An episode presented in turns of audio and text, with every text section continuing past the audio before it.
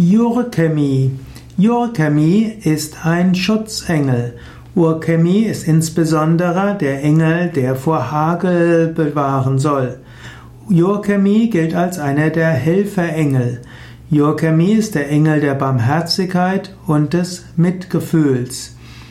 Urkemi war auch derjenige, der helfen, geholfen hat, Feuer zu löschen, das drei Menschen in dem glühenden Ofen zu verbrennen drohte.